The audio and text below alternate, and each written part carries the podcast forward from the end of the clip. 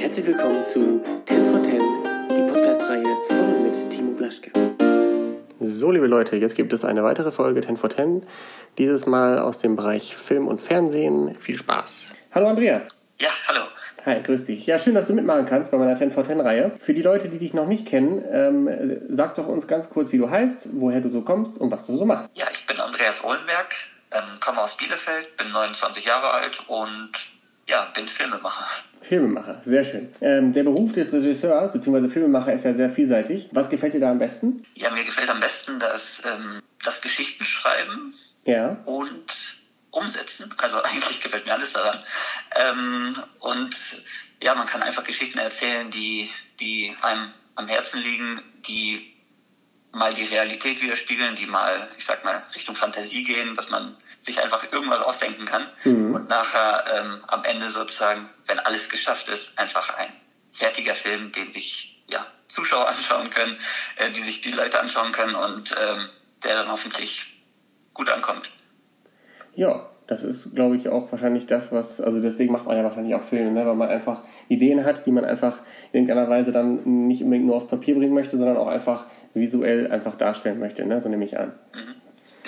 Ähm, gibt es denn eine, eine Anekdote aus der Vergangenheit, sei es jetzt beruflicher Natur, wobei eher beruflich als privat, die dir äh, gerade vielleicht bei der Arbeit besonders wertvoll äh, gewesen ist, die du jetzt, ähm, an die du ständig halt denken musst oder wo du sagst, okay, das ist eine Anekdote, die es wert ist, auch zu erzählen? Vielleicht gibt es ja irgendwie so einen Schlüsselmoment oder gab irgendwie eine ganz tolle, tollen Moment irgendwie bei den letzten Dreharbeiten vielleicht oder so etwas in der Richtung? Ja, ähm, grundsätzlich fällt mir da immer ähm, ein, ich sag mal, wie wir zum Filmemachen oder ich persönlich zum Filmemachen gekommen bin. Ähm, und zwar, dass äh, ich von meinem Vater eine ähm, ja, Webcam bekommen habe, mit der ich äh, anfangs, das war, äh, das war gebunden, kabelgebunden an, äh, an meinem Computer, ähm, Kurzfilme mit meinem Kollegen und Nachbarn Daniel Littau gemacht habe Ja. Mhm. die ähm, sozusagen, das waren einfach eine Art Episoden-Quatsch-Filme, die wir ähm, da gedreht haben, wo wir teilweise 20 Minuten beim ersten Film oder beim zweiten Film 40 Minuten einfach nur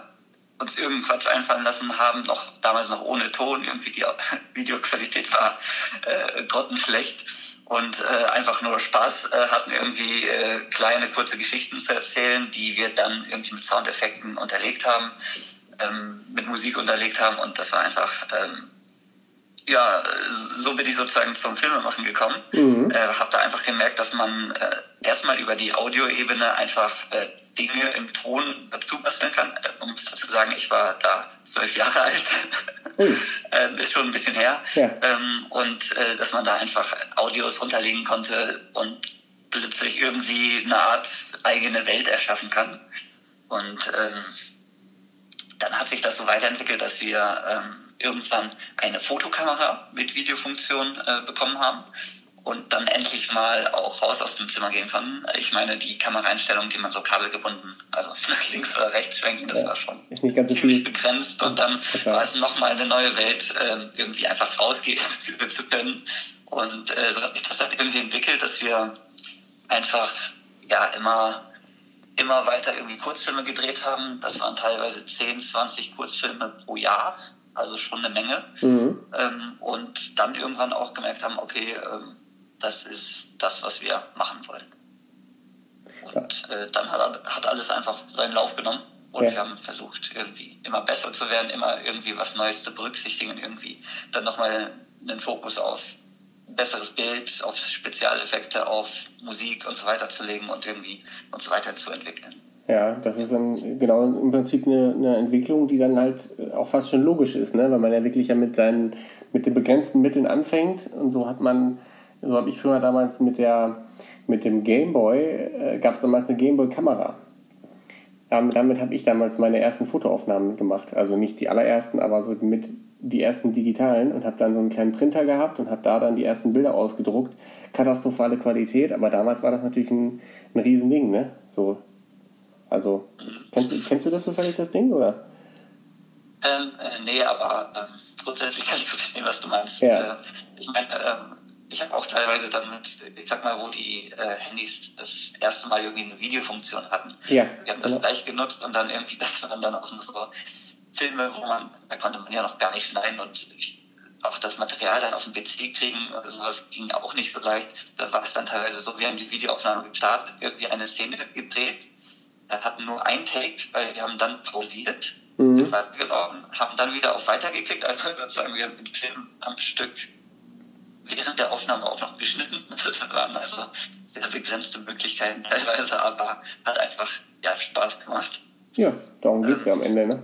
Eigentlich. Genau. Wie alles.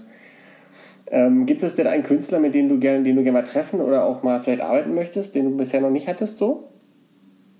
Ähm, ein Künstler, mit dem ich gerne arbeiten würde. Ja, ich sag mal, jeder, jeder hat ja so seinen, was weiß ich, wenn man jetzt in der Musikszene ist, würde man vielleicht gerne mal mit, ich sag jetzt mal, mit, mit irgendeinem Charts-Typen vielleicht mal Musik machen, irgendwie so ein Feature oder so. Vielleicht gibt es da ja auch äh, filmetechnisch gesehen irgendjemanden, wo du sagst, ach, den hätte ich gerne mal am Set.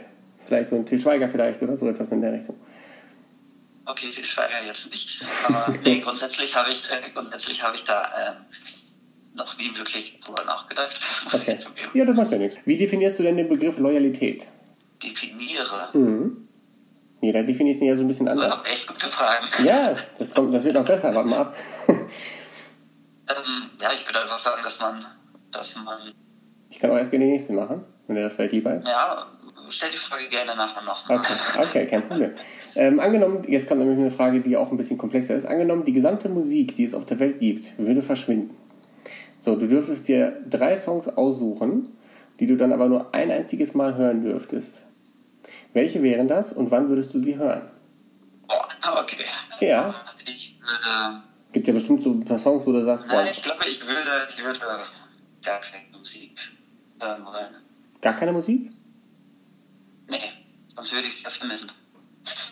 Okay, also bist du gar nicht so der Musikhörer? Äh, doch, doch, doch, auf jeden Fall, aber ich meine, das ist schon, wäre wär mir zu krass, deswegen. Ah, okay. Deswegen würde ich, würde ich sozusagen lieber sagen, okay, gar nicht. Ja, ist wahrscheinlich. Und dann, ähm, sonst, sonst hätte ich genau dieses Problem, wann, wie, wo, was, und dann würde es sowieso niemals passieren. Ja, dann hebt man das sich die ganze Zeit auf und am Ende hat man das, nimmt man es halt mit, dann irgendwo in die Kiste später. Genau, dieses, ich sag mal, dieses Aufheben würde mich wahnsinnig machen, also, deswegen. Ja. Ähm, zum Glück passiert das nicht. ja, warst du denn damals eigentlich in der Schulzeit, jetzt machen wir einen kleinen Schwung zurück, ähm, ein klassischer Turnbeutelvergesser oder eher erste Banksitzer? Hm, ich glaube, beides eben nicht. Sagen wir mal so. Ja, die, die, ja. die Schulzeit hat mich äh, irgendwie immer ein bisschen, sag mal, weniger interessiert, muss ich zugeben. Ja. Ähm, ich war eher derjenige, der ähm, ja, so viel Freizeit wie möglich ähm, versucht hat zu nutzen und äh, gerne dann auch mal, äh, wenn wir was gedreht haben, einfach die Sachen so schnell, ich sag mal, fertig schneiden, wie nur möglich, äh, ja, fertigstellen, äh, dass ich die ähm, Aufnahmen, die wir gemacht haben, möglichst äh, schnell auch zusammenschneiden äh, möchte Mhm. und äh, dann auch mal einfach bis tief in die Nacht dran sitze und dementsprechend ähm, am nächsten Morgen ein bisschen müde in der Schule war und so im Halbschlaf auch gerne mal meine Sachen vergessen habe. Also war, war einfach nur der Fokus auf das Filmemachen und gar nicht mehr auf Schule so richtig, ne? Ja, also ähm, die Schule war so einfach so nebenbei.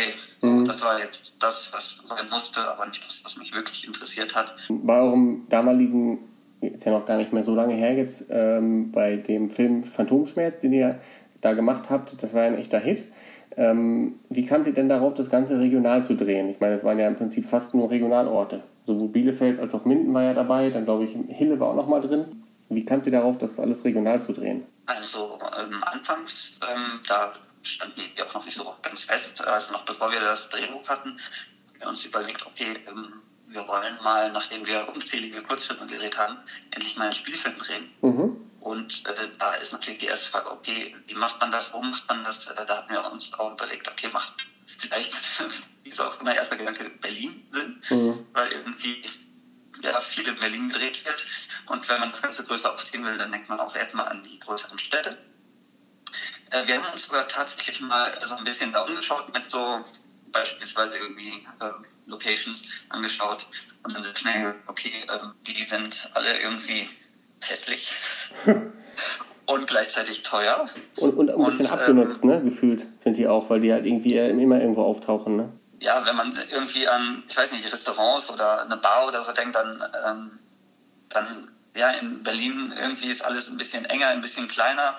Die kriegen tausend Anfragen, haben ihre festen Tagessätze und das, also das war uns irgendwie das Quatsch, haben mhm. wir recht schnell gemerkt. Ja. Weil ich sag mal, das, was wir hier regional kannten, das war ähm, sah einfach erstmal sah es deutlich besser aus. Mhm. Es war dann zusätzlich in der Nähe und gleichzeitig hatten wir einfach hier vor Ort eine unglaublich große Unterstützung bekommen, ohne die das letztendlich auch äh, alles gar nicht möglich wäre. Also ich sag mal, hätten wir unseren äh, Film wirklich in Berlin gedreht, dann äh, wäre er niemals fertig gebrannt. Ja, meinst du denn, dass die, die Presse und dieser ganze Crowdfunding-Bereich, dass der da auch enorm reingespielt hat oder war das einfach nur euer Geschick, mit den Leuten so zu interagieren und zu sagen, Leute, wir haben hier einen Film vor und habt ihr nicht Lust mitzumachen, wir erwähnen euch und solche Dinge? Es war erstmal so, dass wir versucht haben, über Sponsoring und so ähm, das irgendwie an Geld zu kommen. Das ist ja immer die wichtige Frage, wie finanziert man das alles? Ja. Und es war unglaublich schwierig, muss ich äh, gestehen, dass äh, also wir haben fast nur Absagen bekommen anfangs. Ja. Und ähm, haben dann irgendwie überlegt, okay, ähm, ja, äh, man kann sich vorstellen, äh, irgendwie junge Filmemacher wollen einen Spielfilm drehen, haben noch nie vorher einen Spielfilm gedreht. Wieso sollte irgendjemand denen Geld geben? Und dann haben wir das Ganze einfach mal so ein bisschen ja, anders angegangen, haben gesagt, okay, wir stellen mal unser Drehbuch online, für jeden zugänglich. Mhm. Ähm, jeder kann äh, ja, sich das durchlesen, Rückmeldungen geben. Ähm, wir hatten ziemlich viele Rückmeldungen bekommen, haben sehr oft, also deswegen haben wir auch das Drehbuch bis zur zehnten Fassung sozusagen zehnmal überarbeitet, dank der ganzen Rückmeldungen und äh, haben gemerkt, okay, die, die äh, Leute in unserer Umgebung ähm, haben so Lust drauf, irgendwie mitzuwirken, mitzuhelfen und haben dann ähm, uns entschieden, okay, machen wir erstmal ein Crowdfunding. Schauen wir einfach mal, was ähm, wer, wer uns, äh, ich sag mal, persönlich ein bisschen unterstützen möchte, ein bisschen Geld dazu geben möchte. Dadurch haben wir dann circa 11.000 Euro einsammeln können, mhm.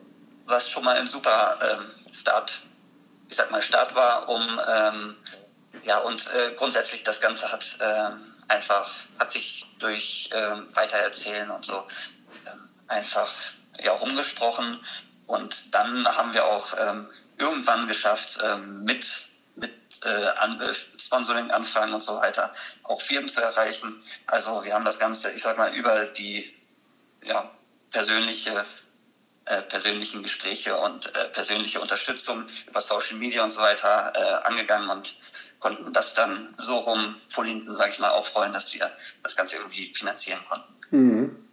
Ich meine, üblich, äh, üblich ist ja sonst eher äh, Fernsehsender suchen, ja. Filmförderung bekommen und so weiter. Ja. Das, äh, und äh, sozusagen nicht direkt beim Zuschauer anfragen.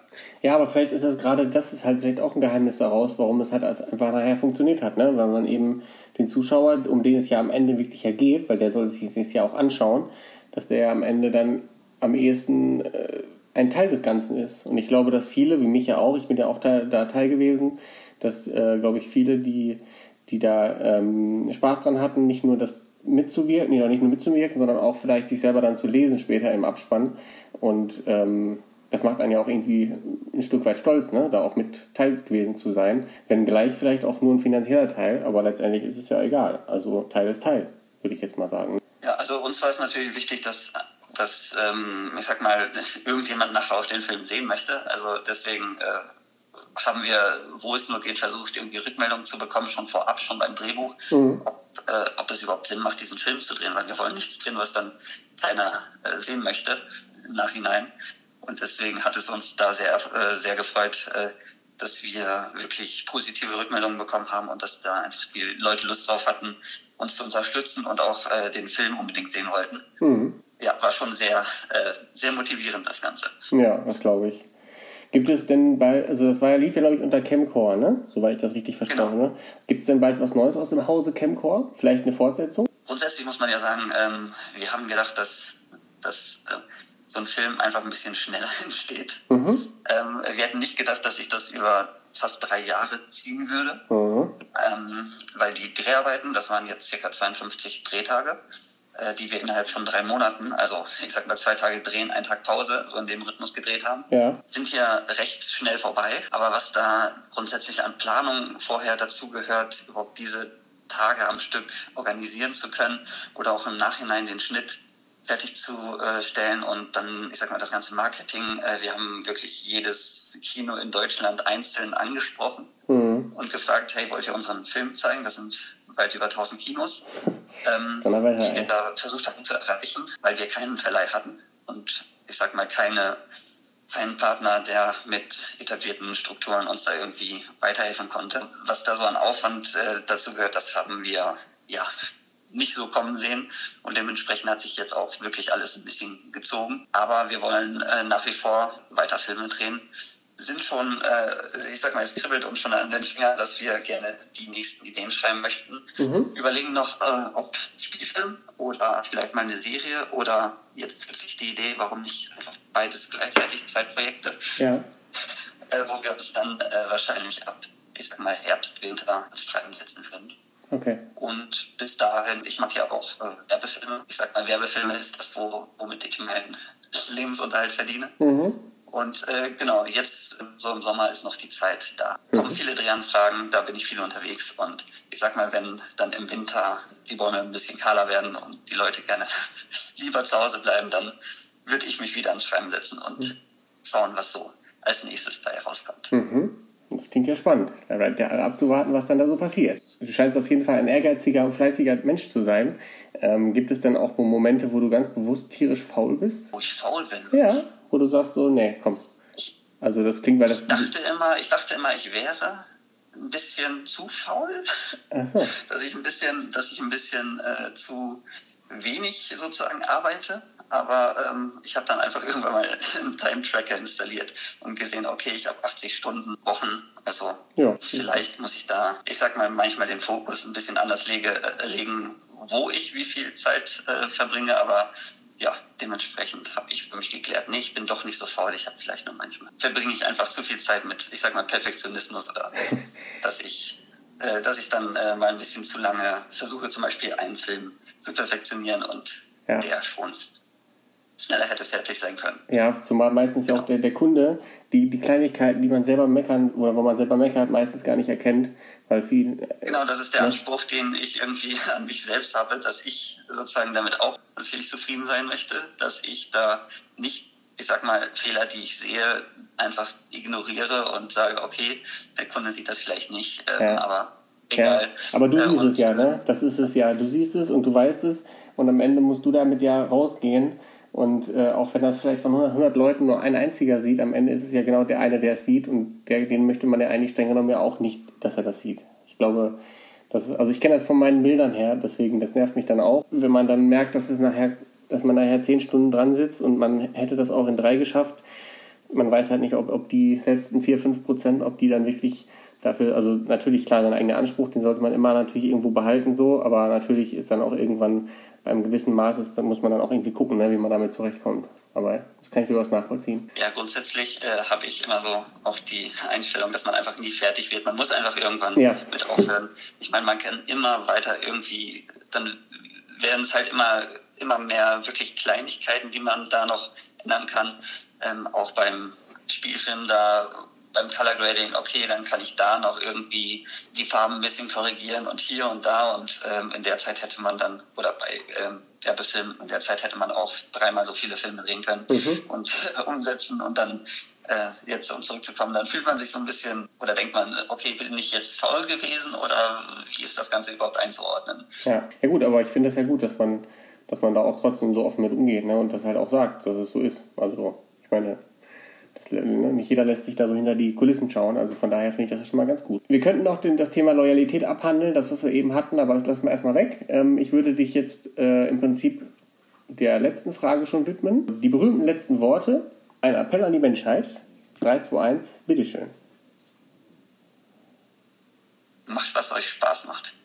Ja, hervorragend. Du, pass auf, dann ähm, haben wir es sogar schon. Wenn man jetzt mehr von dir sehen möchte, wo kann man das am besten machen? Ja, mehr von uns sehen kann man auf unserer Facebook-Seite Camcore. Die Werbefilme auf ähm, die Filmpiraten.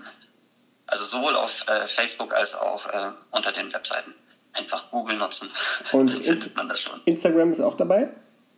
Äh, ja, Instagram auch, YouTube auch, äh, Vimeo, also eigentlich auf jeder Plattform. Wo man gerade so unterwegs ist. Ja, sehr gut. Prima.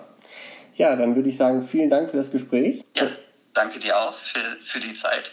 Ja, ich danke dir für die Zeit. Das war 10 for 10. Vielen Dank fürs Zuhören.